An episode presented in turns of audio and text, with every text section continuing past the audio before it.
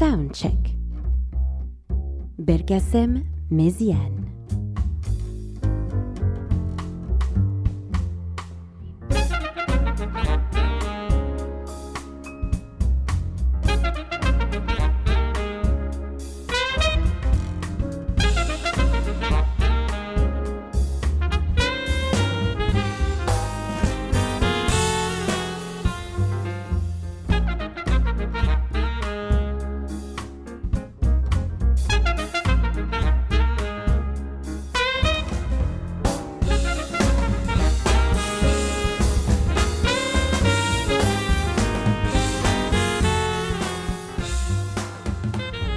Chers auditeurs de New Morning Radio, bonjour à tous, ici Belkacem Méziane, très heureux de vous retrouver pour une nouvelle émission. Aujourd'hui une émission euh, consacré au disco puisque ce soir le groupe Rooftop sera sur scène, sur la scène du New Morning pour présenter un, répertoire assez euh, divers euh, de, de, sensibilité disco, alors que ça peut aller euh, de la disco soul au disco funk à des choses un petit peu plus électro ou des choses un petit peu plus pop, mais en tout cas c'est un concert qui est en lien avec la sortie d'un livre que j'ai écrit moi-même qui s'appelle Night Fever, 100 hits qui ont fait le disco, qui est sorti chez Le Mot et le Reste.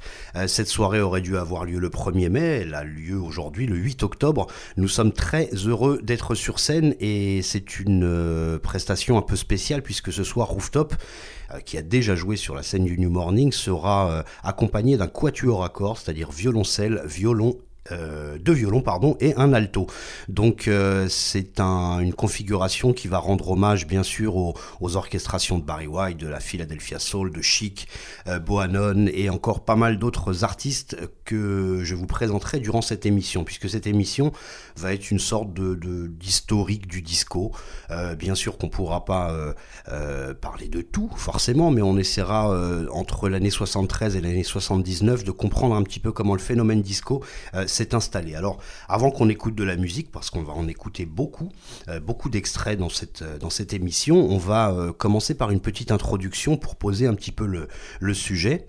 Le disco naît réellement au début des années 70 à New York dans les clubs new-yorkais, dans des saunas aussi, que fréquentait la communauté homosexuelle. mais avant qu'on parle de ça, on retourne quelques années avant, à Paris, à Berlin, là où une jeunesse de la classe plutôt euh, euh, bourgeoises organisent des soirées parce qu'ils ont du mal à trouver des, orchestres de swing. Ils sont amoureux de swing, on les appelle les Zazou en France, on peut les appeler les euh, Swing Jugend, pardon, je ne parle pas allemand, en Allemagne ou en Autriche. Et ce sont des jeunes qui organisent des soirées autour de disques avec l'ambition de faire danser, bien évidemment, puisque, comme je vous le disais, c'est pas une euh, longue tradition euh, encore en Europe. Euh, les orchestres de swing ne sont pas aussi présents et fréquents qu'aux États-Unis. Donc ces jeunes-là organisent ces soirées-là autour de disques et c'est une petite distinction par rapport à ce qu'on a l'habitude de voir en général, que ce soit aux États-Unis ou en Europe. La plupart des gens dansent sur des orchestres directement, sur des orchestres qui jouent en live. Et cette démarche est vraiment la genèse du disco, c'est-à-dire que on passe, comme je vous dis, du live à des disques enregistrés et c'est euh, vraiment là qu'on peut, euh, euh, qu'on peut situer l'origine du disco. Alors bien sûr que ce n'est pas de la musique disco, mais la culture disco commence réellement à ce moment-là et par le biais, par exemple, nous en France, on a une personne qui s'appelle Régine qui organisait des soirées à Paris, qui avait même son club, plusieurs clubs même, et cette personne-là, Régine, est une dame qui a amené pas mal de sensibilité en France, le twist, le mambo et, et, pas mal d'autres choses encore. Et c'est une dame qui, euh, euh, qui est souvent mentionnée dans l'histoire du disco comme une, euh, une pionnière. Et face à ces soirées-là, bien sûr, sous l'Allemagne nazie, il y avait un petit peu de censure, voire beaucoup, mais en tout cas c'est une, c'est une démarche qui a vraiment pris de plus en plus d'importance dans les années 50 et 60, et on a un autre phénomène aussi en Angleterre, dans le nord de l'Angleterre, vers Manchester, et encore d'autres villes, vous avez une jeunesse ouvrière qui commence à danser aussi dans les soirées euh, euh, avec des DJ, euh, des disques jockeys aussi, voilà. Donc on est à Manchester, comme je vous disais, dans une, une, une, région très ouvrière qui aime le son de Détroit, le son de Chicago, de Philadelphie, de Los Angeles, mais plutôt du côté obscur, c'est-à-dire qu'ils ne se procurent pas des disques de la Motown, de, de Chess Records ou autres, parce que euh, euh, ce sont des hits. Eux, ils vont chercher plutôt des, des, raretés, des 45 qui sont euh, assez difficiles à trouver, et c'est ce qu'on va appeler plus tard le mouvement Northern Soul. Et c'est aussi une voilà une origine du disco puisque il y a non seulement l'utilisation de disques et les soirées tourner autour des disques, mais il y a aussi euh, les prises de drogue. Il y a beaucoup d'amphétamines dans ces soirées, ce qu'on retrouvera aussi euh, durant euh, les années 70 dans le disco. Mais il y a aussi la, rareté des disques, chose que les premiers DJ pionniers du disco ont mis en œuvre aussi dans, leur, dans leur soirée en, à New York, que ce soit au Loft ou à la galerie par Nicky Siano ou David Mancuso. Donc cette petite jeunesse, juste pour que vous compreniez qu'il y a vraiment la culture disco et la musique disco. Alors on va aller euh, bien sûr à New York à la fin des années 60 dans des clubs comme le Arthur ou euh, le Cheetah ou le Continental Bath qui est donc un, sauna où on peut rencontrer euh, la jet set, c'est-à-dire des, acteurs, des, des, gens de la littérature, des, réalisateurs, des gens de la finance et aussi la communauté homosexuelle, la communauté noire, voilà toutes ces communautés qui se rejoignent dans des lieux où il y a des DJ, des DJ qui vont commencer à, à jouer sur, euh, sur deux platines. On a Terry Noël, Francis Grasso, bientôt David Mancuso qui va ouvrir son propre club euh, qui s'appelle le Loft en, en 69-70. sont des personnes qui sont euh, assez éclectiques dans leur choix, très très variés. Ils vont passer du, du psyché rock, du jazz, du jazz, la, de la soul music, énormément de choses pas mal de choses afro et latines et euh, surtout euh, développer aussi une, une, qualité de son. David Mancuso qui euh, dans son loft avait des, des, des grosses enceintes, des enceintes au plafond, des platines d'une énorme qualité. C'est aussi voilà, la genèse new-yorkaise du disco. Mais on n'appelle pas encore ça le disco, on est en 69-70.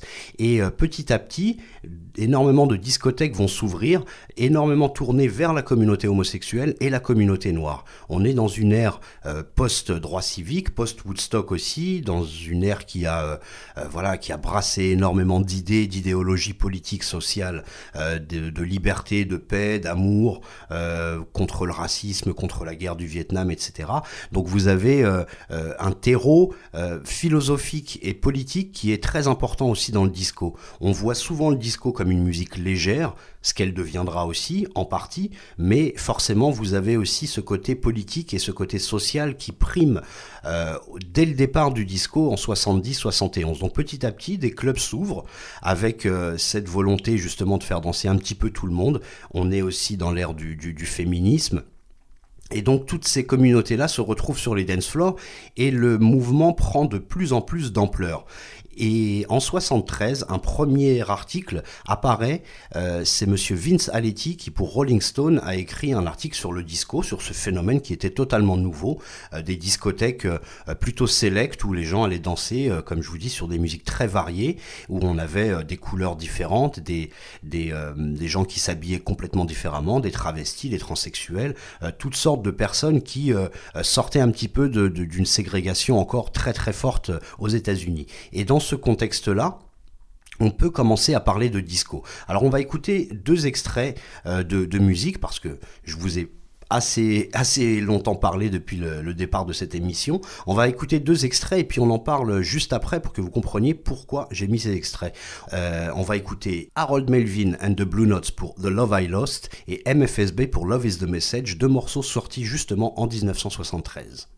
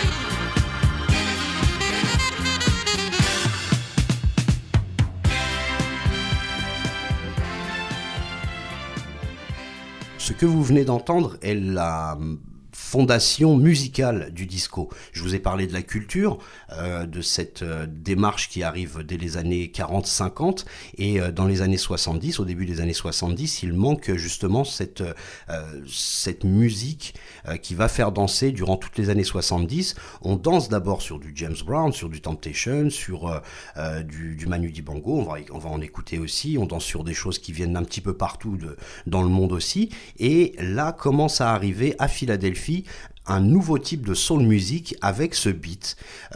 Qui est appuyé, avec ce rythme, pardon, qui est appuyé sur, euh, euh, sur tous les temps par la grosse caisse et sur les contretemps par le, la, la, bah, la pédale Charleston, excusez-moi. Et donc c'est un, un, un, attribut principal du disco le premier morceau que vous avez entendu de Love I Lost est vraiment le morceau fondateur puisque on a non seulement ce beat qui est joué par un batteur qui s'appelle Earl Young, mais on a aussi le BPM qui est posé dès le départ à 120 et ça va devenir vraiment une constante dans les années 70, ça va augmenter bien sûr, il va y avoir des, variations autour de ces BPM, mais les 120 BPM vont devenir vraiment carrément religieux et ce beat va euh, se développer dans le monde entier, tous les batteurs vont copier Earl Young qui est donc le batteur du MFSB, euh, l'orchestre de, la Philadelphia Soul. Alors la Philadelphia Soul, c'est un courant qui est né dans les années 60, bien sûr, autour de Kenny Gamble et Leon Huff, deux grands producteurs, et il va y avoir dans leur label Philadelphia, International Records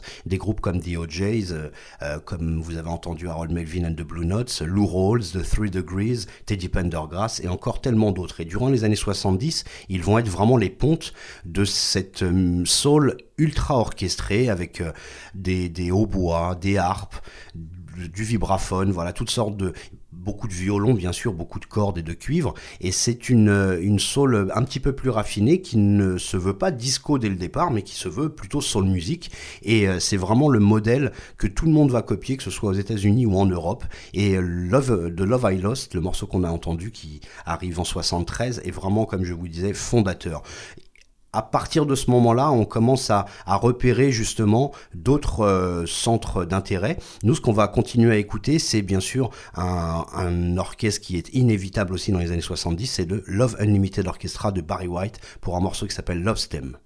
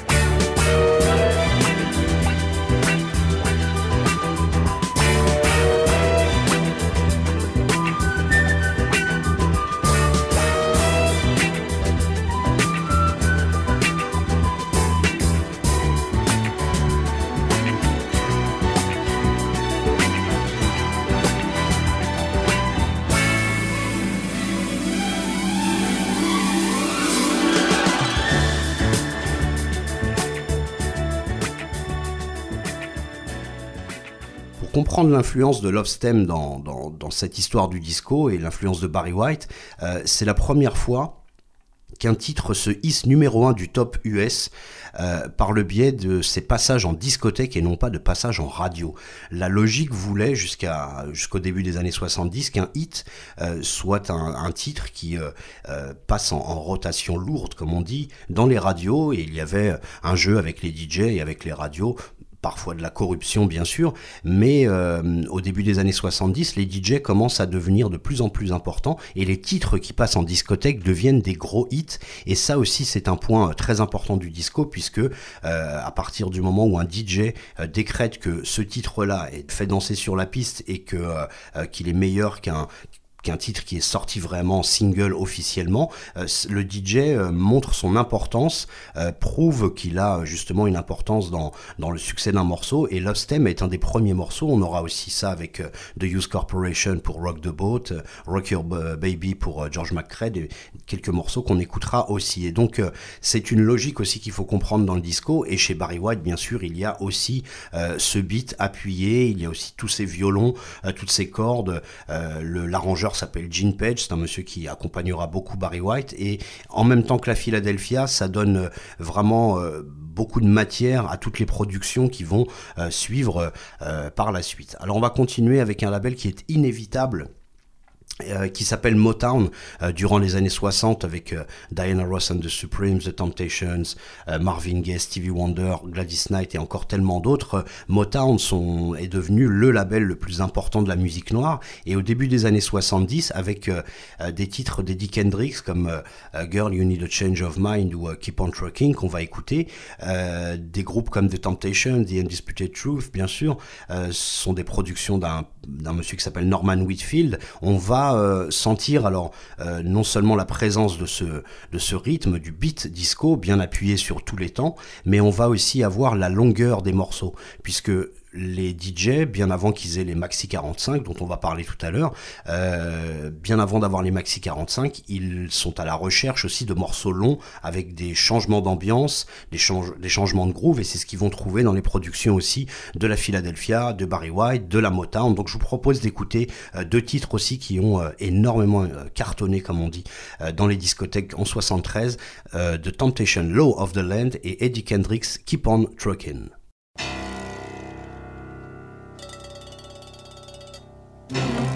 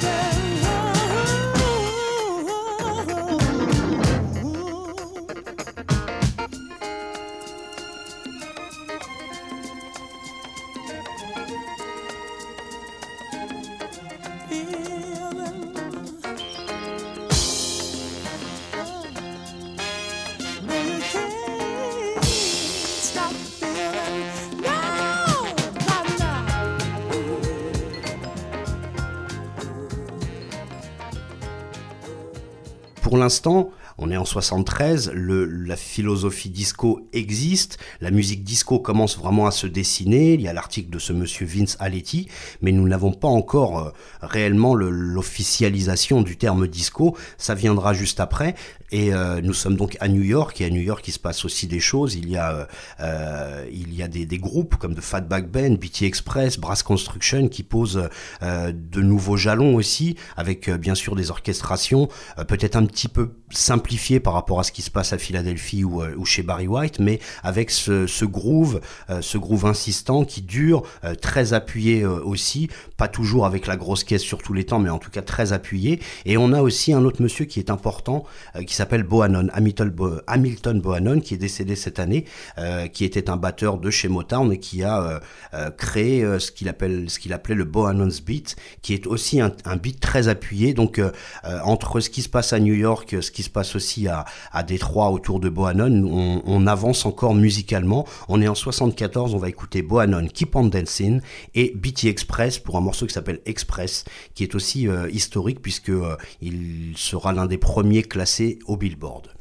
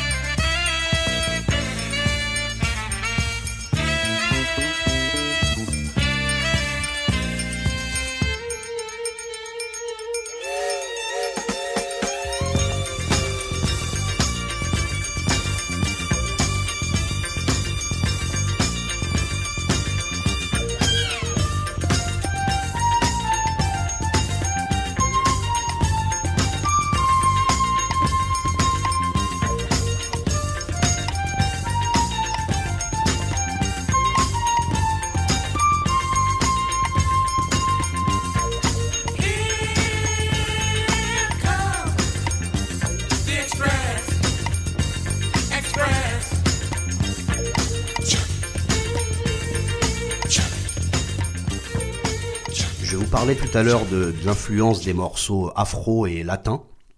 On a euh, euh, chez David Mancuso particulièrement, mais aussi Nicky Siano, euh, Walter Gibbons, voilà tous les tous les grands noms euh, qui ont fait euh, les, les, débuts du disco. Tous ces DJ là vont piocher, vont fouiner un petit peu dans les dans les petits magasins de, de, de Brooklyn, du Bronx, et ils vont trouver des disques soit qui viennent d'Afrique, soit qui viennent d'Amérique du Sud ou d'Europe aussi, puisque en Europe se passe beaucoup de choses aussi en termes de musique africaine, des musiques latines. Et là, ce qu'on va écouter, c'est un des titres qui a vraiment explosé en 72-73, c'est Sol Makossa de Manu Dibango, qui est malheureusement lui aussi décédé cette année.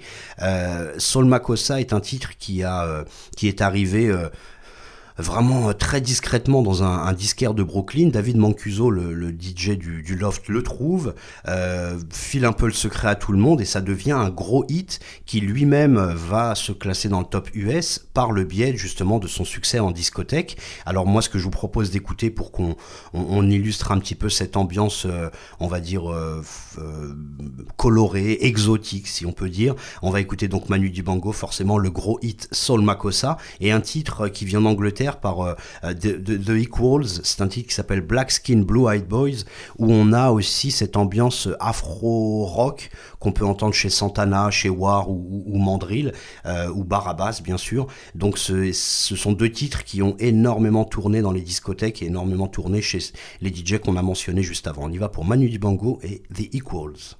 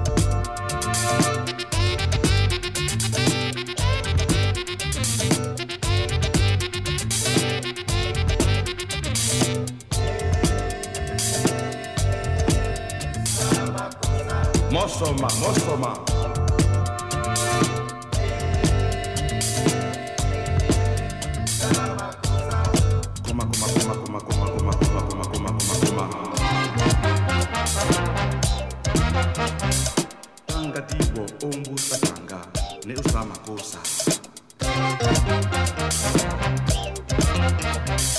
anumuna siseyao yasamakosa amuna yeye. Wow.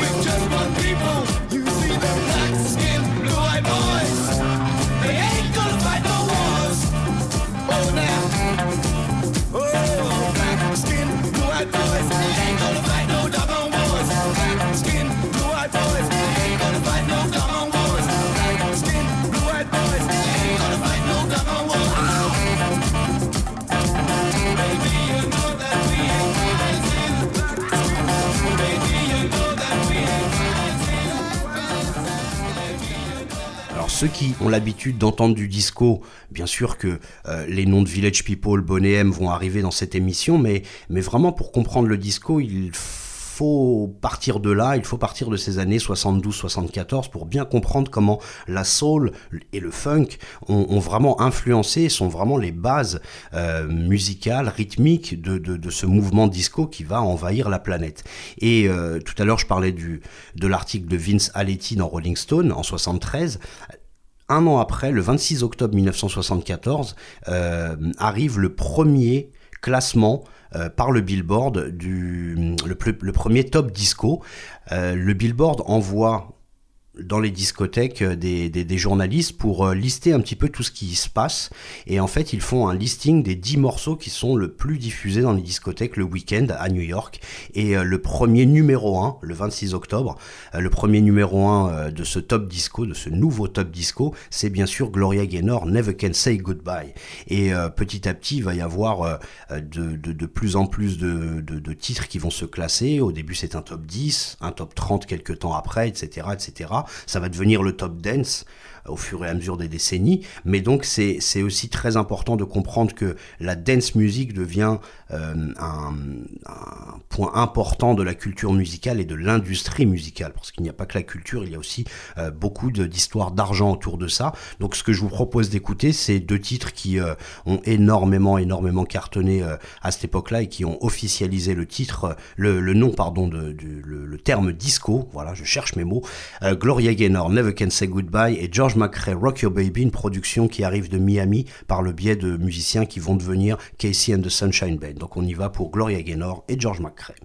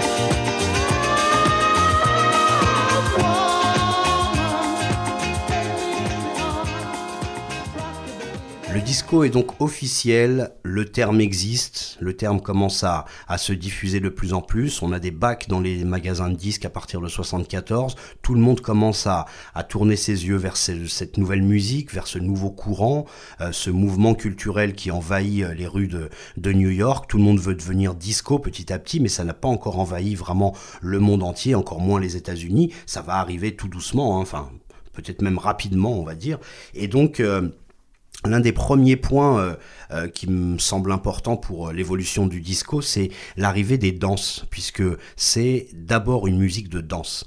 le disco, et c'est une musique qui va rappeler un petit peu ce qui s'est passé à la fin des années 50, au début des années 60, avec toutes les modes, que ce soit le twist, le watusi, le locomotion, voilà, toutes ces danses que les, adolescents euh, euh, pratiquaient à la fin des années 50-60 sur des musiques qui étaient entre le rock and roll, le rhythm and blues, le doo-wop. Et dans les années 70, il va y avoir autour du disco des, voilà, des danses très importantes comme le freak, que vous connaissez par Chic, le bump, on va écouter les Commodores pour un titre qui s'appelle The Bump justement. Bien sûr que la plus connue est The Hustle. Alors je vous ai pas choisi le, titre emblématique de Van McCoy qui s'appelle The Hustle tout simplement je vous ai choisi euh, The Fatback Band, qui sont vraiment un groupe très important de, New York et qui a sorti un titre euh, qui a énormément cartonné, qui s'appelle Spanish Hustle. Mais voilà, que vous compreniez que à cette époque-là, il y avait vraiment euh, des danses codifiées et qu'on pratiquait dans toutes les discothèques et petit à petit qui vont arriver aussi dans les cours de danse qu'on voit aussi à la télé par le biais d'émissions comme Soul Train et encore, euh, et encore d'autres puisqu'il y a des émissions qui sont euh, dédiées aux danses disco dans ces années-là. Donc je vous propose d'écouter Spanish Hustle en 75 par The Fatback Band et les Commodores pour The Bump en 1974. qu'un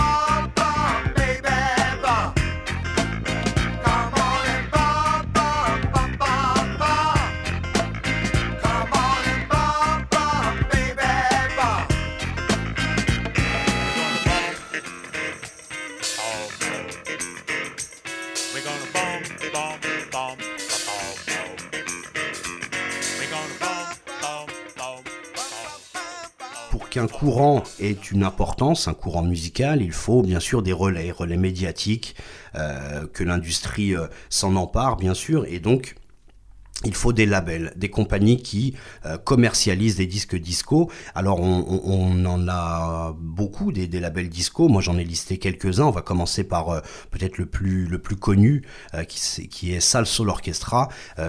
et c'est un label qui est né de la fusion de, la salsa et de la soul. Alors vous avez un, artiste qui s'appelait Joe Batan qui, qui faisait beaucoup de, de bougalou et de choses plutôt latines. Et donc les producteurs, les frères Kerr, C A Y R E ce sont trois frères qui ont euh, eu l'idée bah, justement de, produire euh, d'abord des disques de musique mexicaine, portoricaine, etc. Mais au bout d'un moment, ils ont ils se sont bien aperçus que le disco devenait tellement important et ils ont un petit peu euh, voilà cherché à, recruter des, des musiciens du MFSB, de l'orchestre de la, Philadelphia, des arrangeurs et, et créer ce label qui s'appelle Soul et il va y avoir énormément de succès euh, des groupes comme Instant Funk, Sky, euh, bien sûr la chanteuse Loletta Holloway qu'on va entendre avec le, le Orchestra, qui est euh, voilà une déclinaison de, du MFSB ou du Love Unlimited, enfin une copie on va dire. Et, et ce qu'on va entendre juste avant, c'est de Double Exposure.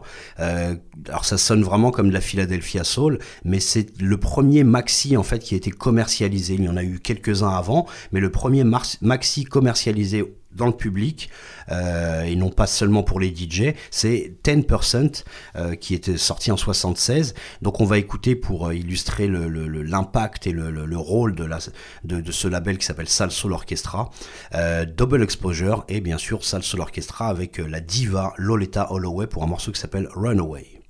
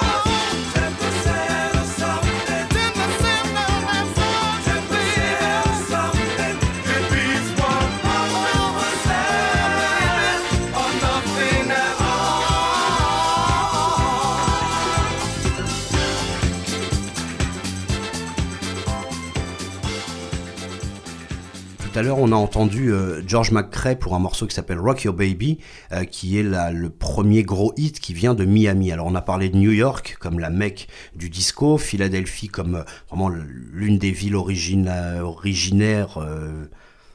Philadelphie comme une ville vraiment principale du mouvement musical disco, Los Angeles bien sûr avec Motown ou Barry White, Détroit avec aussi euh, Motown ou Buanon, mais il y a une autre ville qui est importante, c'est Miami, et un label créé par un monsieur qui s'appelle Henry Stone, qui s'appelle Ticket, Ticket Records. Alors il y a pas mal d'appellations, Ticket Disco, Ticket Records, voilà, c'est un gros, une grosse compagnie, c'est avec beaucoup de sous-labels aussi. Henry Stone est un monsieur qui est, euh, un vétéran de la production soul et, et rhythm and blues des années 50-60, et ce monsieur a mis en route et a employé euh, euh, Richard Finch et euh, Harry Wayne Casey, qui sont les membres fondateurs du groupe Casey and the Sunshine Band. Et dans ce label Ticket Records, il y a aussi Betty Wright, donc comme je vous le disais, George McRae, Jimmy Bohorn, il va y avoir des succès euh, euh, d'Anita Ward ou encore autres, mais c'est vraiment aussi un label très important qui va produire énormément de maxi, énormément d'albums. Euh, il y a Gwen McRae aussi, la femme de George McRae, à ne pas oublier. Et donc c'est avec New York et Philadelphie l'une des villes les plus importantes de cette épopée disco. Moi je vous propose d'écouter bah, deux gros hits de cette époque-là. Le premier, vous le connaissez forcément, c'est That's the Way Par Casey and the Sunshine Band en 75 et un autre par un groupe qui s'appelle T-Connection qui euh, qui est un bon étalon euh, des lignes de basse qu'on va retrouver dans le disco et qu'on va retrouver aussi dans la high energy euh, dans les années 80. C'est un morceau de donc de T-Connection qui s'appelle Do What You Wanna Do en 77.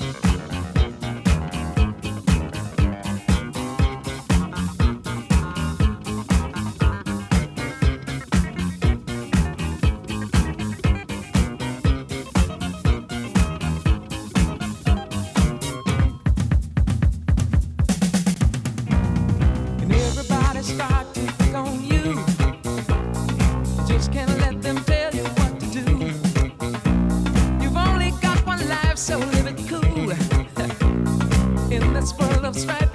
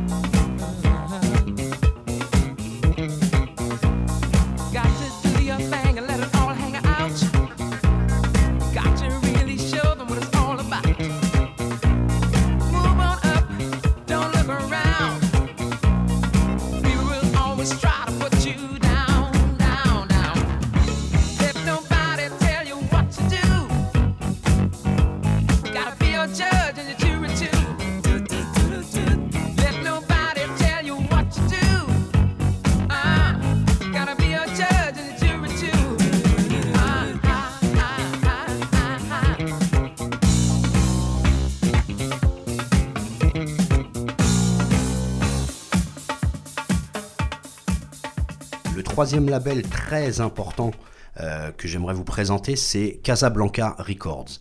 Euh, qui est un label créé par un monsieur qui s'appelle Neil Bogart. Alors chez Casablanca, on a le groupe Parliament, le groupe de George Clinton, on a Kiss, le groupe euh, comment dire, hard rock, si vous voulez, glam rock, je ne sais pas, prenez ce que vous voulez.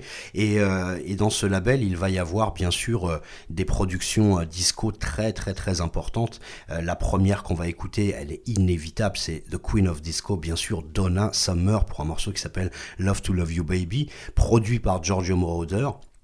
Alors Neil Bogart euh, avait entendu une version courte de Love to Love You Baby par euh, Giorgio Moroder et Donna Summer. Il en a demandé euh, une version plus longue, encore plus sexy, et Donna Summer a, rajouté, donc avec Giorgio Moroder, a rajouté une bonne dizaine, quinzaine de minutes. Le morceau doit faire 18 minutes sur, sur le disque à peu près, et elle gémit, elle feint l'orgasme, et c'est un titre qui va bien sûr énormément défrayer la chronique, puisque on est encore dans des, années où la morale est très importante. Euh, c'est un titre qui est un peu inspiré de Je t'aime moi non plus de, Serge Gainsbourg et, Jane Birkin, mais euh, c'est un titre qui va euh, vraiment installer Donna Summer comme vraiment la reine du disco. Elle va continuer bien sûr avec des morceaux comme Last Dance, Hot Stuff, Bad Girl un peu plus tard et Could It Be Magic. Voilà, elle a, elle a vraiment rayonné sur les années disco et dans le label Casablanca, il y a une équipe aussi de, Français qui va euh, vraiment euh, cartonner aussi avec euh, des concepts. un concept particulier, c'est celui de Village People. Village People sont aussi chez Casablanca et les producteurs sont Henri Bellolo et Jacques Morali. Jacques Morali est un, homosexuel, lui aussi, qui a travaillé dans le musical et qui veut reproduire sur scène, enfin qui veut reproduire en, en mode disco ce qu'il a vu sur scène quand il travaillait au Moulin Rouge à Pigalle dans tous les musicals qu'il a connus euh, à Paris. Il veut reproduire ça et il, euh, a l'idée aussi de, prendre un peu tous les clichés de l'Amérique, euh, l'Indien, l'ouvrier, le cow-boy, le, policier, le, biker, le motard, le motard de la police. Il va imaginer ce concept et Village People, qui est un groupe bien sûr qu'on a entendu un milliard de fois, qu'on peut critiquer parce que forcément on a une vision du disco autour de, Village People qui est un petit peu, un petit peu cheap, un peu dépassé, un peu ringarde, euh, et ça je vous l'accorde, il n'y a aucun souci, c'est pas, on n'est pas là pour dire que Village People c'est superbe, mais musicalement il y a vraiment quelque chose, on est sur les traces de tout ce qu'on vient d'entendre, et il y, a, euh, il y a surtout ce concept qui est, euh, qui, est quand même euh, assez ingénieux justement de d'avoir créé euh, une espèce de troupe de musical disco avec euh, avec ce fond bien sûr un peu militant ou peut-être même très militant pro pro gay voilà avec une défense des, des alors bien sûr que dans YMCA euh, on, le, message est, un peu caché, un peu codé, ce qu'on va entendre tout de suite, mais euh, on, a, euh, on a dans In the Navy, dans Macho Man, des, vraiment d'une thématique pro, pro gay, puisque dans ces années-là, on essayait justement de, de, de ressortir l'homosexualité de son côté réprimandé, de, de, l'illégalité, et donc les, les Village People, en plus d'être un groupe qui a amusé le monde, est un groupe aussi qui a permis quand même que l'image des homosexuels soit un petit peu plus accepté. Donc je vous propose d'écouter The Queen of Disco, Donna Summer pour Love to Love You Baby et YMCA en 78 pour illustrer le label Casablanca.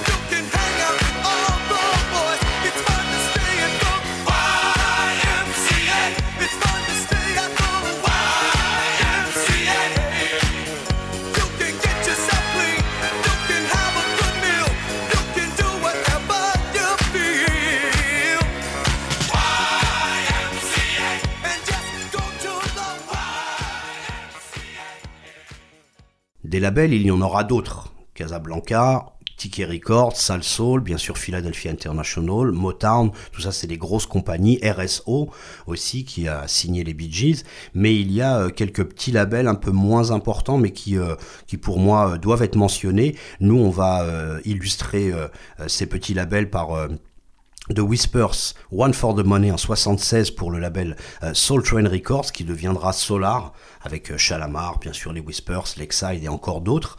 Et un autre label aussi très important, euh, c'est West End Records, où on va euh, illustrer ce label par un morceau qui a énormément cartonné aussi, qui s'appelle Hot Shot en 78 par Karen Young.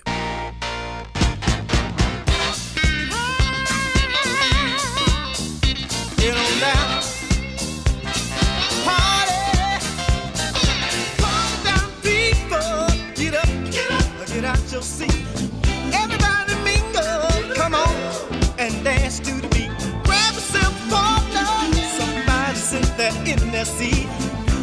Everybody's dancing, gotta dance to the beat, just dance.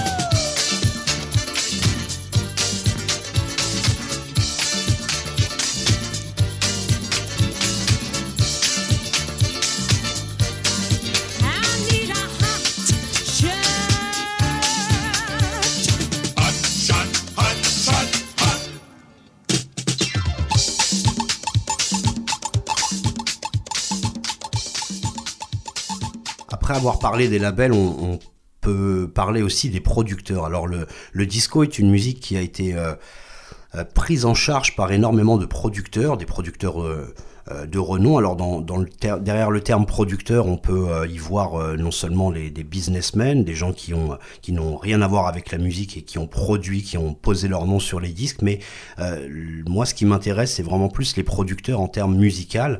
ce qu'on va ce qu'on va célébrer ici dans cette émission, on peut pas tous les célébrer. Il y a Rinder et Lewis, il y a tous tous les producteurs de la Philadelphia Soul comme Bunny Sigler, Dexter Vancel, tous les producteurs de, la Motown aussi, euh, comme Freddy Perren et encore d'autres. Mais là, on va rester chez Morali et Bellolo euh, pour un groupe s'appelle The Richie Family, qui est vraiment une production, parce que euh, le groupe n'existait pas réellement avant le disque qu'on va écouter, qui s'appelle The Best Disco in Town. Mais voilà, par le biais du casting, ils ont embauché trois chanteuses et qui sont devenues l'image de Richie Family. Mais il y avait souvent derrière des, des chanteuses, des chanteurs et des chanteuses et des musiciens de studio. C'est vraiment une musique qui a été produite en studio.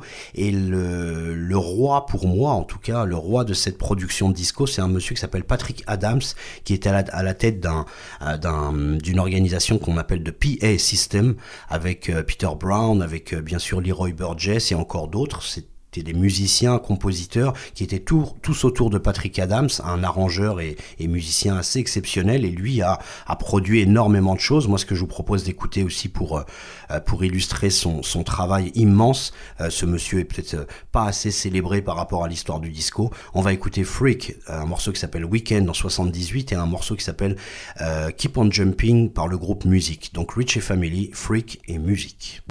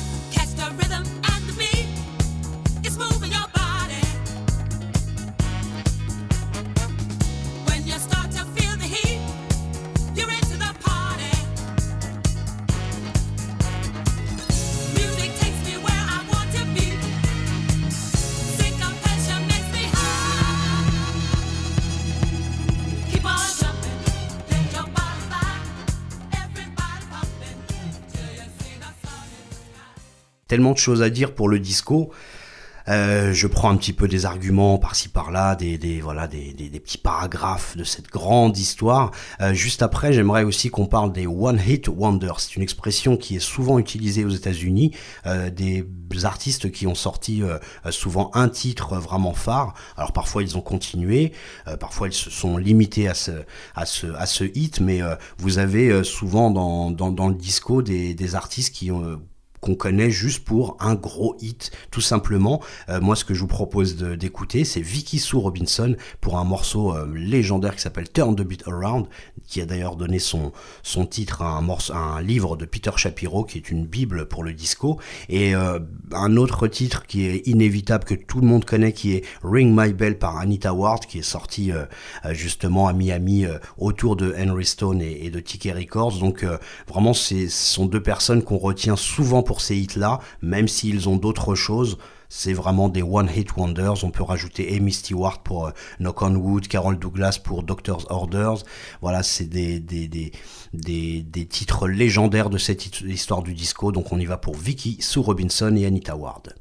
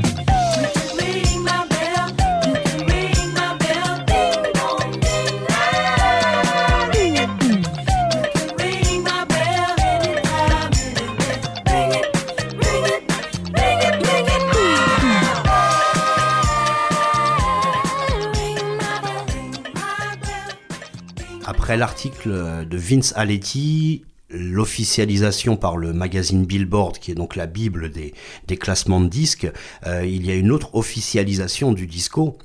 Euh, déjà aux États-Unis, mais bien sûr à travers le monde, c'est la sortie du film Saturday Night Fever. Le monde découvre euh, sur image Tony Manero, qui est donc John Travolta, un pauvre gars, si on peut dire, qui travaille toute la semaine dans une quincaillerie et qui, lui et ses amis, deviennent les, rois de la danse, les rois de la discothèque le samedi soir, et particulièrement ce Tony Manero qui est vraiment un, danseur exceptionnel. Et ce film qui a aussi un petit fond social voilà, on, parle d'une jeunesse un peu désœuvrée, une jeunesse qui euh, euh, qui boit, qui prend qui prend aussi des drogues, euh, qui n'a pas vraiment d'avenir. On est on est après une période trouble de, de crise, de, de, guerre du Vietnam, donc on, on a ce petit fond. Bien sûr que c'est pas un film politique, c'est un film musical, mais on peut y voir aussi derrière cette jeunesse new-yorkaise qui a qui ne se donne pas un grand avenir et mais qui justement oublie ses, son désespoir le, le, le samedi sur un dance floor et donc forcément dans, ce, film il y a une BO incroyable. Je vous propose d'écouter The Bee Gees qui ont euh, écrit plusieurs titres. Il y a bien sûr You Should Be Dancing, euh, How Deep Is Your Love ou euh, More Than a Woman. Nous on va écouter Staying Alive, donc Rester vivant. C'est un titre qui a qui en dit long finalement sur, je vous dis, la thématique aussi de, ce film. Et un autre un autre titre important qui vient de la Philadelphia Soul, qui est Disco Inferno, pour illustrer la sortie de Saturday Night Fever.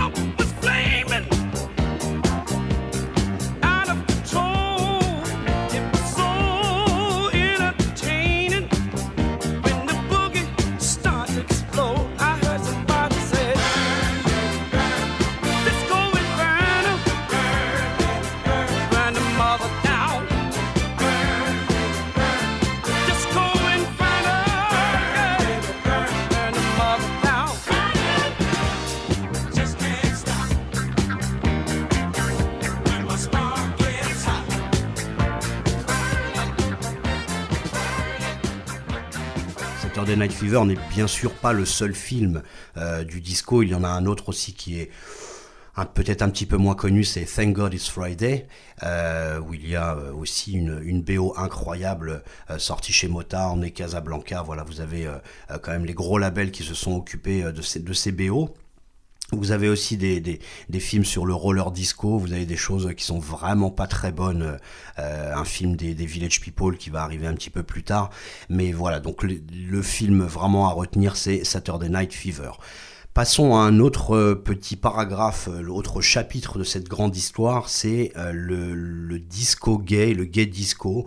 Voilà, en tout cas, tout à l'heure je vous avais parlé de, des, YM, de, des Village People pardon, pour YMCA in the Navy. la star de ce gay disco, c'est bien sûr Sylvester qui est un, travesti homosexuel. Il est noir, alors il euh, il, a, euh, il a pour lui, euh, contre lui plutôt toute l'Amérique, puisqu'il combine vraiment tout ce qui est détesté par la morale établie. Et donc ce monsieur qui vient de la comédie musicale, qui vient du gospel même à l'origine, hein, pour, pour être plus précis, va commencer à sortir des choses disco plus ou moins établies avec des violons, des choses qui sont assez classiques. Et puis il va rencontrer un, un type qui s'appelle Patrick Collet, qui est un qui s'occupe des lumières et qui s'occupe du son dans, dans, des différentes boîtes de, de, San Francisco. Et Sylvester et Patrick Collet vont travailler ensemble pour un hit qui est euh, euh, monumental, qui, euh, qui est You Make Me Feel Mighty Real. Et ce titre-là, qui a bien sûr un, un, message politique derrière de, défense des droits homosexuels, va être l'un des titres aussi les plus importants de la carrière de Sylvester. Et juste après, on va écouter un autre morceau aussi, un manifeste pro, pro-gay qui est Carl Bean I Was Born This Way. Il y a une première version par un, chanteur qui était lui aussi homosexuel qui s'appelait Valentino. Et ce morceau euh, est clairement les paroles sont très claires. Euh, je, je, suis gay, euh, en fait, je suis fier de l'être. Euh, I'm carefree. Alors, si on peut traduire ça par euh, je suis totalement libre de, faire ce que je veux. I was born this way. Je suis né comme ça. Donc, ne m'en veuillez pas si je suis homosexuel. Et Carl Bean est aussi un, homosexuel qui prêchait dans les églises. Donc, ça aussi, c'est assez étonnant dans le disco, c'est qu'on avait des gens qui venaient du gospel, qui étaient homosexuels et qui, clamaient en même temps leur leur euh, euh, orientation sexuelle et en même temps une, forte appartenance à la, communauté euh, religieuse noire, particulièrement évangéliste ou, ou baptiste.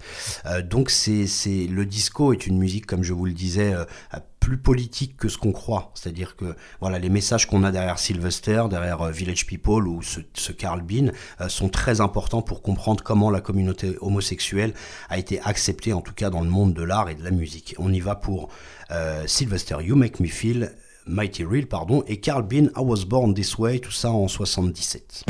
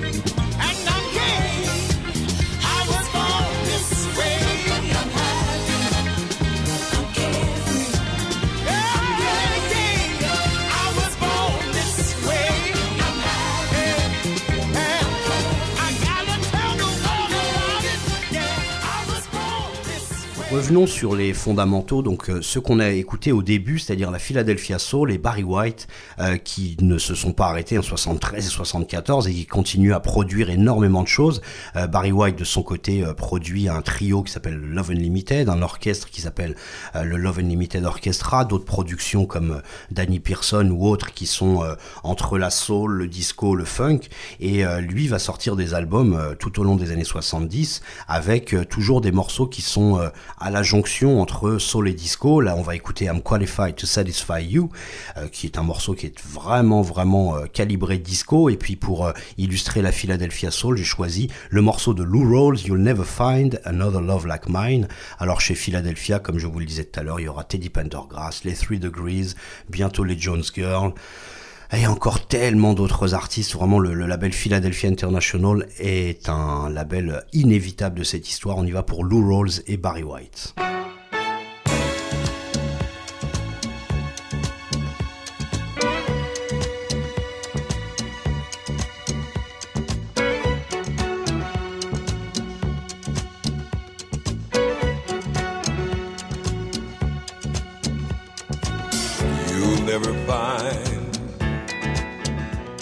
As long as you live. Someone who loves you tender like I do. You'll never find, no matter where you search, someone who cares about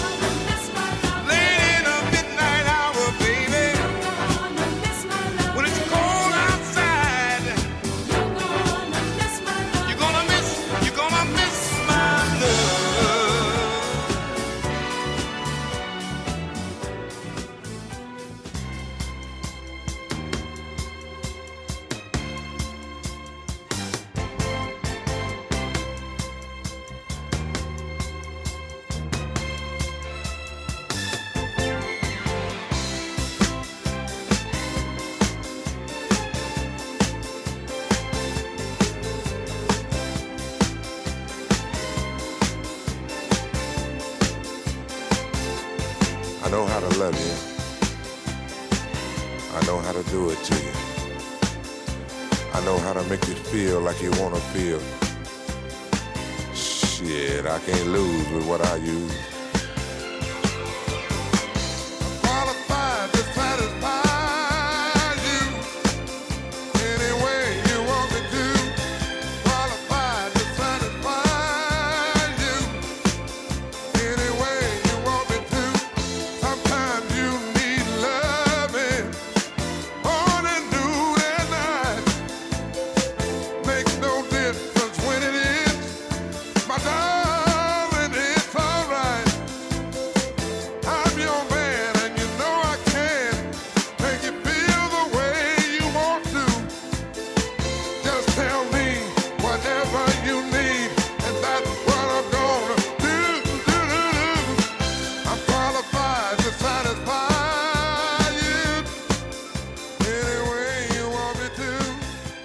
Restons dans les fondamentaux. On a aussi parlé tout à l'heure du label Motown, euh, qui est un label qui a énormément influencé euh, dans les années 70 toute la soul music, tout le funk, mais il continue aussi de vivre à travers le disco, peut-être un petit peu moins que avec un petit peu moins de succès que ce qu'ils ont eu dans les années 60. Mais là, on va écouter euh, trois, trois titres qui illustrent bien tout de même cette, euh, cette période disco de la Motown. Bien sûr, le gros hit de Diana Ross, Love Hangover. Un autre titre d'un groupe euh, qui est depuis très longtemps chez Motown, The Originals, qui faisait souvent les, les chœurs derrière Marvin Gaye ou autre.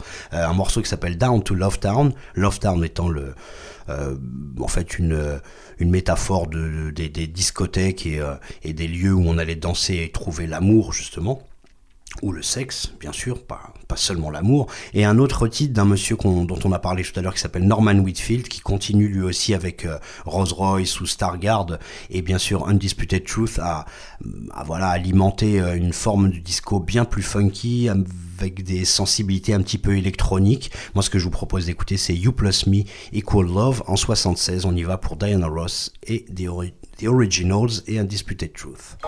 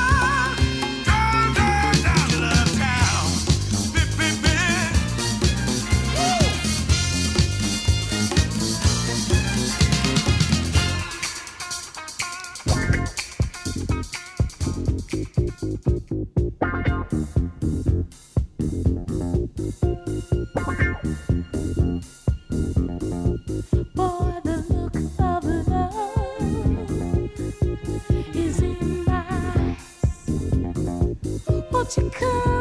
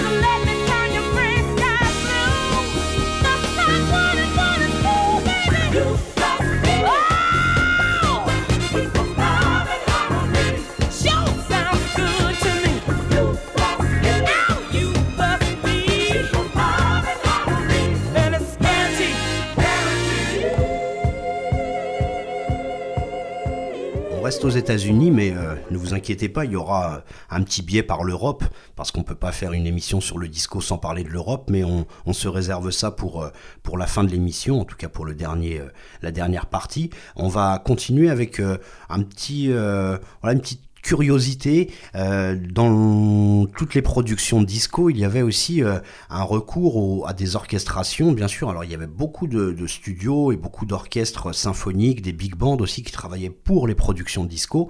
Euh, ça c'est un point aussi qui est assez important, c'est-à-dire que même si on, on, peut croire que le disco est, est cheap, comme on dit, hein, un petit peu léger en termes de production, il y a quand même des choses qu'il faut réécouter et réévaluer en termes de voilà, il y avait du boulot pour, du, pour les musiciens à cette époque-là. Tous les musiciens comme Steve Gadd, Joe Sample, Michael Brecker, euh, euh, Anthony Jackson, voilà, tous les, tous les grands qui ont fait euh, l'histoire du jazz et du jazz funk des années 70 et 80, ont tous participé à des disques de disco, étaient dans les studios et, gagnaient aussi leur vie grâce à ça, avant d'aller rejoindre les, les quartets dans les clubs enfumés de jazz. Ben, pour gagner leur vie, les productions de disco étaient quand même, c'était quand même quelque chose de très très très important. Et vous avez aussi une petite curiosité, comme je vous le disais, c'est, ce sont pardon, des, orchestres qui reprenaient soit, du, soit des thèmes classiques. Euh, là, on va écouter Walter Murphy, qui est d'ailleurs dans le film euh, Saturday Night Fever. On va écouter le morceau A Fifth of Beethoven. C'est une relecture de la cinquième symphonie de Beethoven. Donc on est en 76. Et euh, après le classique, il y a aussi le, swing. Le swing, dans les années 30 et 40, était la musique de danse. On dansait sur Chick Webb, Duke Ellington, Count Basie, Cap Calloway, bien sûr. Et euh, dans le disco, on va retrouver euh, cette petite nostalgie des années swing. Chic en parle aussi, d'ailleurs. Ils, disent, hein, comme au Savoy, comme à l'époque du Savoy, qui était un club très, très, très réputé pour la danse swing, comme au Savoy, aujourd'hui, on danse le freak. Voilà ce qu'il raconte dans, le freak, justement. Donc, c'est cette petite nostalgie qui va faire qu'un un, groupe va se créer qui s'appelle Dr Buzzard Docteur Buzzard, c'est euh, euh, c'est un groupe qui a été créé par Auguste Darnell et, euh, et, ses, et, ses, complices. Alors ce sont les futurs Kid Creole and the Coconuts, mais à cette époque-là, il s'appelait encore Docteur Buzzard, Savannah Band, voilà, un gros nom comme ça. Et ils ont un titre qui, qui a été un gros gros succès, qui est Chercher la femme. Et vous avez d'autres orchestres à cette époque-là, comme le Tuxedo Junction ou Charlie Calello, qui, avec des big bands, vont reprendre un petit peu l'esprit du, swing, l'esprit des big bands de ces, des années 30 et 40 et vont le rendre un petit peu plus disco. Donc je vous propose d'écouter A Fifth of Beethoven, donc le côté un peu plus classique et le côté nostalgique du, swing. Voilà des petites curiosités. Euh, bien sûr que c'est très kitsch, il n'y a aucun souci, mais il y a une qualité musicale qui est euh, notable tout de même.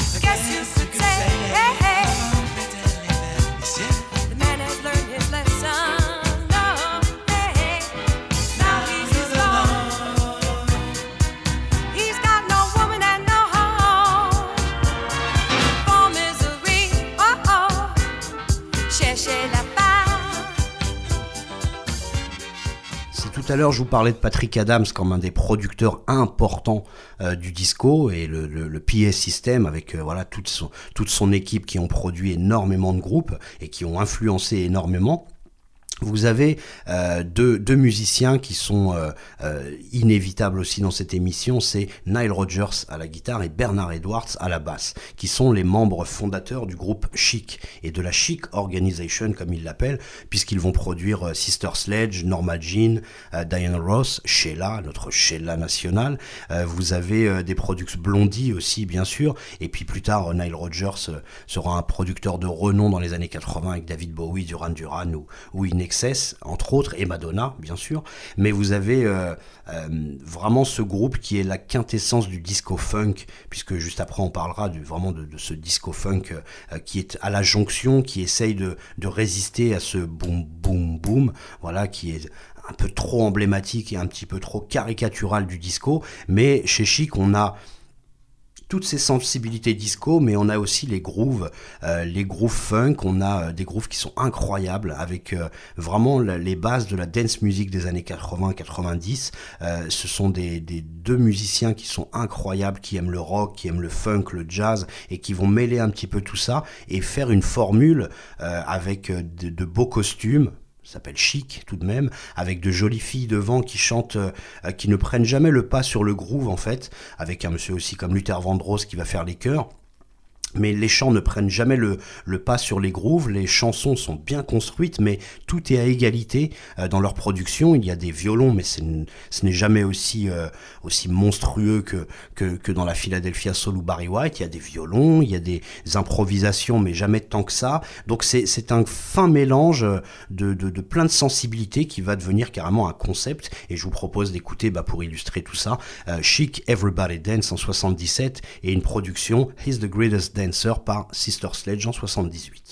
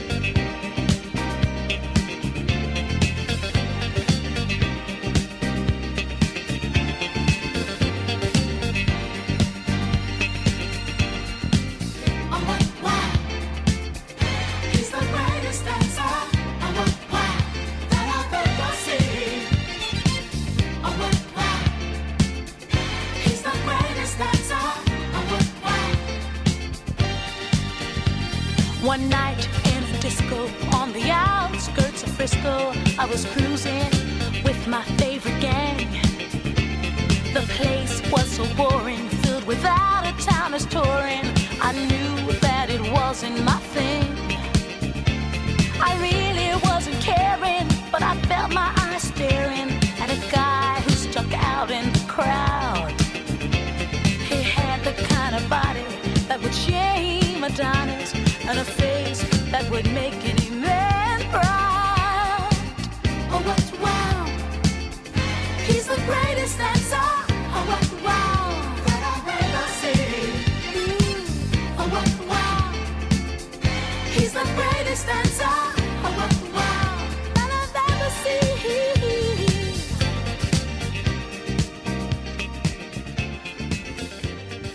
Alors, il est évident que on n'a pas pu parler de tout euh, ce qui concerne le disco américain, mais là on est bien obligé d'aller faire un, petit tour aussi en Europe pour voir un petit peu ce qui s'est passé, puisque souvent on dit que le disco est européen. Alors au début de cette émission, je vous disais que la démarche était européenne, ce qui s'est passé à Paris ou à Berlin ou à Londres euh, ou en Angleterre, même à Manchester, on, on a euh, on, a la culture disco qui est née vraiment en Europe, mais le phénomène musical et le phénomène euh, qui est né à New York est bien sûr euh, totalement new-yorkais, totalement américain. Mais par contre, euh, à partir de 1975, des titres comme Fly Robin Fly par Silver Convention ou Love to Love You Baby, qui est une production en réalité allemande par le biais de George Moroder, euh, qui est un producteur lui-même euh, italien, italo-allemand.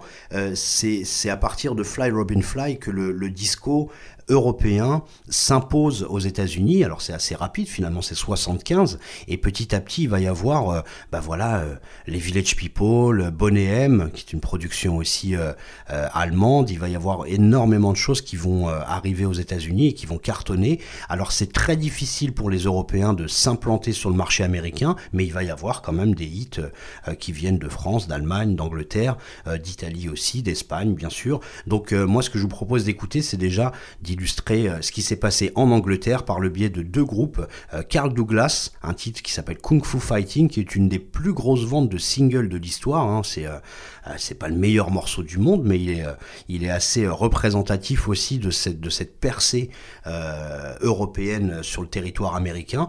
Alors, euh, Carl Douglas est un chanteur totalement soul, vous allez entendre sa voix, bien sûr, ce titre, vous le connaissez. C'est aussi l'époque où euh, Bruce Lee sort ses gros films, et donc il y a une vogue voilà, de, de, des arts martiaux à cette époque-là. Kung Fu Fighting va être euh, un hit aussi grâce à cela. Et un autre euh, titre qu'on va écouter, c'est The Real Thing, Can You Feel the Force? Et euh, vous avez aussi Tina Charles, vous avez encore Bidou, Bidou Apaya, qui est un, gros producteur, qui est d'ailleurs derrière Kung Fu Fighting. Vous avez euh, Ken Gold euh, qui est euh, le producteur de, de, de, Delegation aussi, qui va produire les Real Thing, qui va produire beaucoup de choses. Quelques producteurs comme ça qui sont vraiment très très importants et euh, qui vont lancer voilà des, des missiles sur les discothèques américaines. Je vous propose donc Carl Douglas et The Real Thing. Everybody was kung fu fighting.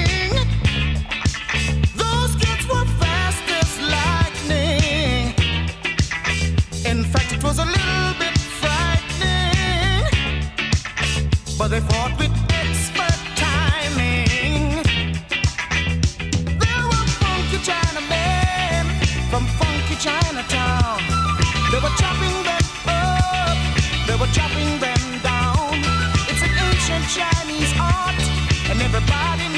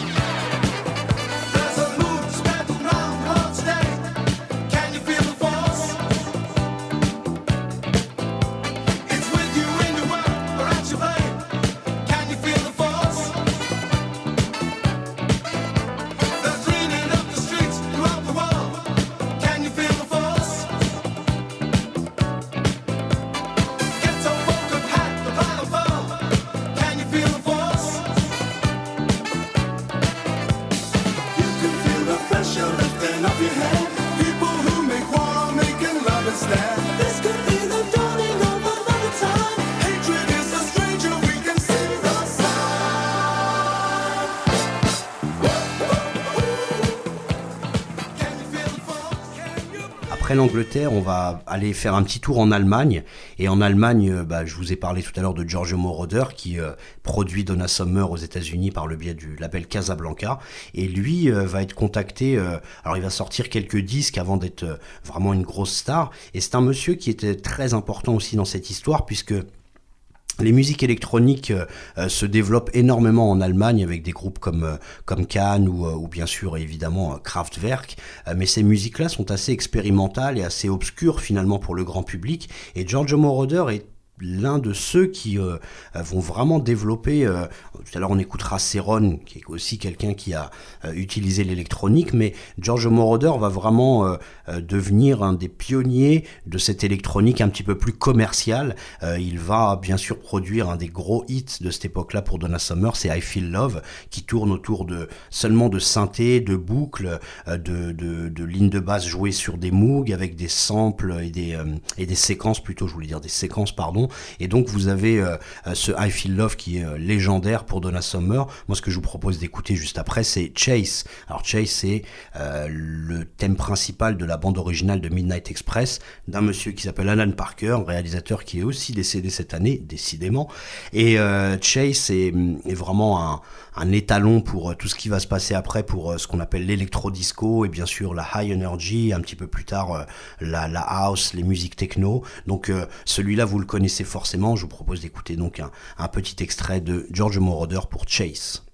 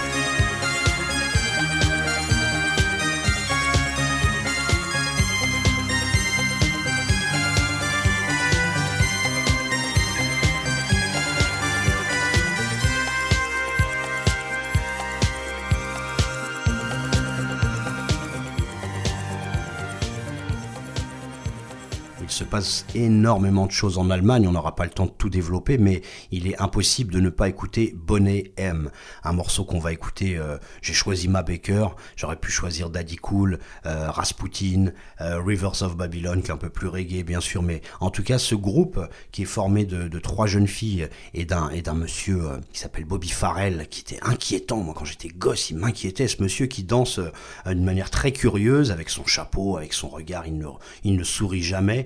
Euh, des fois, il, est plutôt habillé comme un proxénète. On a vraiment l'impression que c'est un, macro avec euh, ces trois prostituées. Malheureusement, excusez-moi pour l'image, mais c'est vraiment ça qui, euh, qui s'en dégage. Et Bonnet M est la création de, de Franck Farian, qui est un, chanteur, euh, producteur, compositeur de, de variété euh, euh, en Allemagne et qui va euh, prendre euh, un pseudonyme d'abord pour sortir euh, euh, Daddy Cool euh, sous le nom de Bonnie M. Voilà, Bonnie M, c'est un personnage qu'il a vu dans une série, et donc il va utiliser ce, pseudonyme. Et au bout d'un moment, ce single cartonne, et euh, bah, il faut bien trouver, euh, il faut bien trouver euh, des personnes qui vont illustrer, qui vont représenter ce groupe. Et donc Bonnie M devient un vrai groupe finalement, qui va faire le tour du monde et qui va vendre des millions de disques. On va écouter Ma Baker pour illustrer ce, groupe euh, qui est une, euh, une création totale de Franck ou Franz Farian, pardon, Franz Farian, euh, qui en fait est le chanteur qui chante derrière toutes les voix masculines. Ce n'est donc pas Bobby Farrell qui chante, lui il danse seulement. On y va pour Ma Baker, pour Bonnet M. This is the story of my baker, the meanest cat from old Chicago town.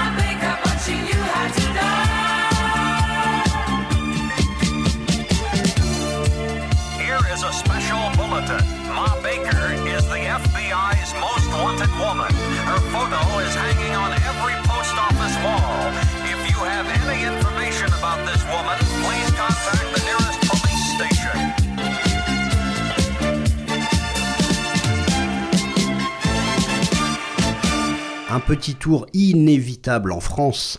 Euh, en France, alors ce qui est étonnant, c'est que bon, voilà, nous, on connaît un petit peu mieux cette histoire, bien sûr. On va retenir euh, euh, Claude François, Karen Cheryl et encore d'autres. Et ce qui est étonnant, c'est que c'est venu par le biais de- deux chanteuses qu'on voilà, qu'on n'attendait pas sur le créneau disco, c'est Sheila qui va reprendre Doctor's Orders de, de, de Carol Douglas et petit à petit Sheila devient une, une ambassadrice finalement du, du disco en France puisque c'est l'une des premières et il y aura aussi euh, Dalida, Dalida qui va reprendre euh, J'attendrai, pardon, excusez-moi, J'attendrai, un vieux classique de la chanson française qu'elle va reprendre en, en mode disco et ces deux chanteuses-là sont peut-être les premières à avoir fait du disco. Alors on va pas écouter ces, ces deux chanteuses mais c'était juste pour remettre un petit peu euh, euh, un petit peu d'ordre dans cette histoire. Et puis petit à petit bah, tout le monde va faire du disco en France. Les Martin Circus qui vont même être produits aux États-Unis. Vous avez énormément d'artistes. Comme je vous disais tout à l'heure euh, il y a Patrick Juvel il y a Claude François Karen Cheryl et encore d'autres même Tino Rossi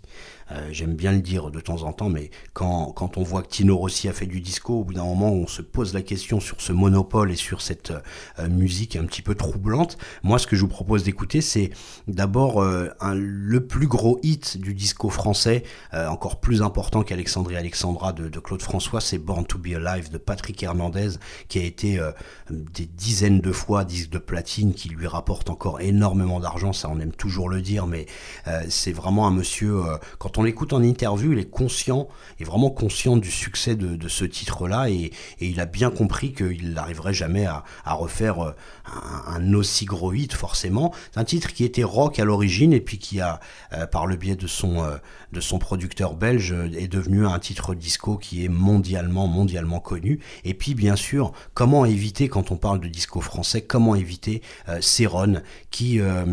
par un concours de circonstances, s'est- vu se faire connaître euh, à New York parce que voilà des disques, euh, des disques de, de, de, de sa production Love in C minor ont été euh, ont été envoyés euh, euh, par mégarde à, à New York et puis un DJ est tombé dessus et, et finalement bah, qui était ce Céron personne ne le connaissait et puis petit à petit c'est devenu un, un, un gros ponte du, du, du disco aux États-Unis. Il a reçu des prix euh, c'est vraiment une un monsieur qui est mentionné dans toutes les histoires et euh, après deux albums où il copie un petit peu Barry White, la Philadelphia Soul, les gros violons, il va revenir un petit peu sur sa carrière en, en 77 et produire euh, un album avec euh, des choses beaucoup plus électro et ce morceau particulièrement qui s'appelle Supernature qui est assez inquiétant, même le clip un, peu inquiétant où il y a une histoire un peu de science-fiction, d'une nature qui, qui reprend le, dessus sur, euh, sur l'humain. Et c'est surtout comme chez Giorgio Moroder l'utilisation de plus en plus effrénée de- des- sonorités disco, des, séquences, des,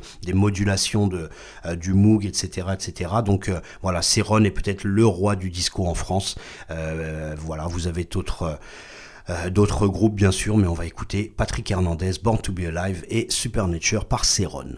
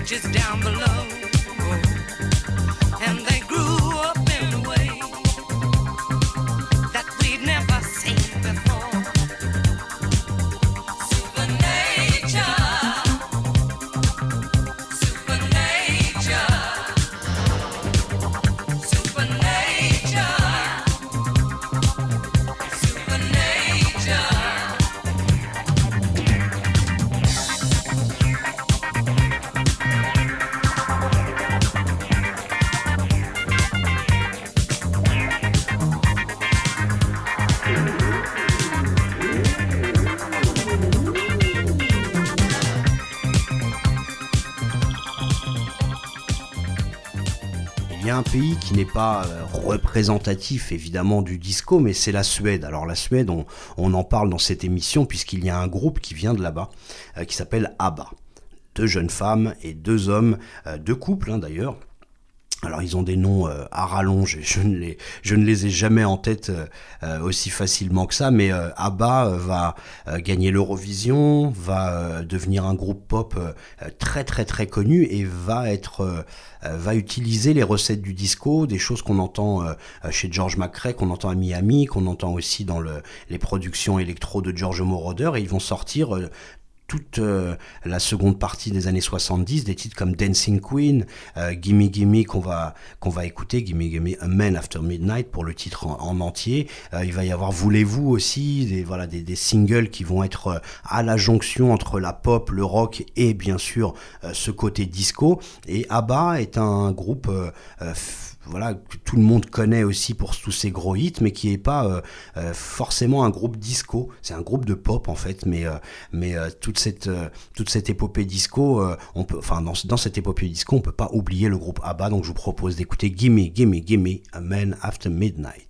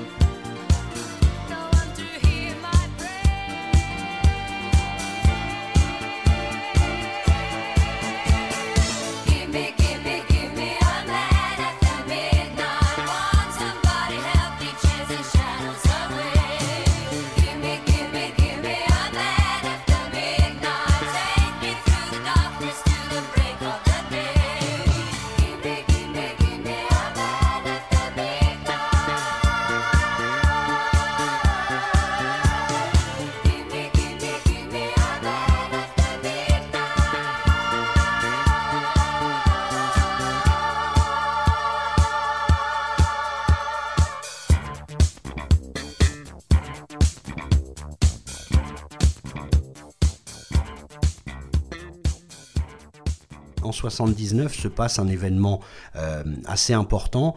Euh, c'est un monsieur qui s'appelle Steve Dahl qui va organiser avec, euh, il, n'est pas le seul, mais en tout cas c'est lui qu'on reti- retiendra dans cette histoire, il va organiser une sorte de autodafé, c'est-à-dire un, événement où, les, convives, tous les gens qui vont venir voir un match de baseball à Chicago, au Comiskey Park en juillet 79 ont amené des disques de disco et pendant l'une des mi-temps, euh, ils vont euh, jeter les disques dans la benne et les faire exploser en criant Disco sucks. Le disco ça craint, pour rester poli.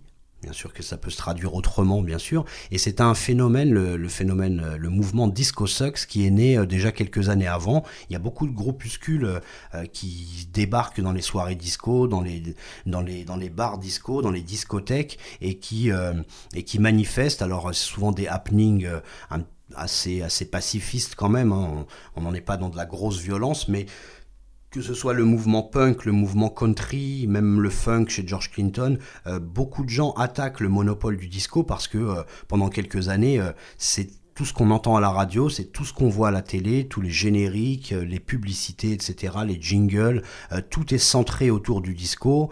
Euh, les, les- labels filent la moitié de, leur argent à des productions disco, aux producteurs disco. Donc les gens du rock commencent à, à voir un petit peu ça d'un mauvais œil et, et protester contre, contre ce phénomène, contre ce monopole. Et donc le mouvement Disco Sucks, qui est bien sûr symbolisé par ce, cet événement du 12 juillet 79, n'est pas seulement, c'est la Disco Demolition Night, comme ils l'ont appelé, voilà, la nuit de la démolition du disco. Alors c'est un, un événement bien plus large, hein. si vous voulez en savoir un petit peu plus, faut le lire, parce qu'il y a, il y a beaucoup de choses qui viennent de là. On, on l'a hum, symbolisé comme un mouvement, euh, un événement homophobe et raciste, ce qu'il est, bien sûr, mais ce qu'il n'est pas, enfin ce n'est pas seulement euh, ça, c'est aussi le monopole euh, industriel et commercial qui a été attaqué. Donc c'est une voilà une, un mélange un petit peu de toutes ces euh, de toutes ces attaques qui ont fait que la Disco Demolition Night a eu un gros succès et une, couverture médiatique incroyable. Et à partir de là, on commence à voir des groupes comme euh, euh, The Knack, avec un titre comme My Sharona, qui va, battre Good Times de Chic, et c'est la première fois que ça arrive depuis euh, 4 ou 5 ans. C'est-à-dire que on a chaque année les, au Grammy voilà, des Donna Summer, des Gloria, Gaynor ou Chic euh, qui vont gagner des Grammy alors que les, les rockers n'en gagnent quasiment plus à cette époque-là. Euh, mais bon, voilà, il y a un- un retour, on va dire, dans les ondes euh, de choses un petit peu plus rock, new wave, punk, bien sûr. Et euh, le disco va petit à petit muter et devenir le boogie funk, le la energy, comme je vous disais, et encore tellement d'autres choses dans les années 80. Mais voilà, en 79, euh, on va dire que le disco, avec de gros guillemets, meurt et ne voilà n'existe plus. Donc euh, j'étais content euh, durant ces deux heures de vous présenter euh, voilà un, panorama le plus large possible du disco, des sensibilités disco, qu'elles soient soul, orchestral, funky ou électro. On va se, se laisser avec un, un dernier morceau qui est donc plutôt de la high energy, un titre qui symbolique aussi de, ce qui s'est passé dans les années 80, de toute cette génération qui va souffrir aussi du sida, euh, que ce soit Sylvester, Patrick Collet, euh, en tout cas les artistes qu'on va entendre sur ce dernier titre qui s'appelle Do You Want a Funk.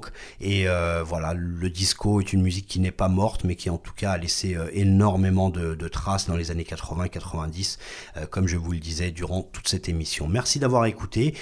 Ce soir, donc au New Morning Rooftop, en live, à partir de 21h sur la scène, avec, comme je vous le disais, un, quatuor à cordes pour nous accompagner euh, euh, et pour euh, voilà redonner cette ambiance qu'on avait autour du Love Unlimited, du MFSB. On sera pas un orchestre symphonique, mais en tout cas, on, sera content de vous donner voilà une belle version du disco en live, surtout durant cette époque où on a de moins en moins de concerts. Merci à tous, passez une bonne soirée, continuez à écouter New Morning Radio. Le livre qui a été la référence pour cette émission, c'est bien sûr Night Fever, 100 hits qui ont fait le disco par moi-même, Belkacem Méziane. J'étais très heureux de vous présenter cette émission. À très bientôt.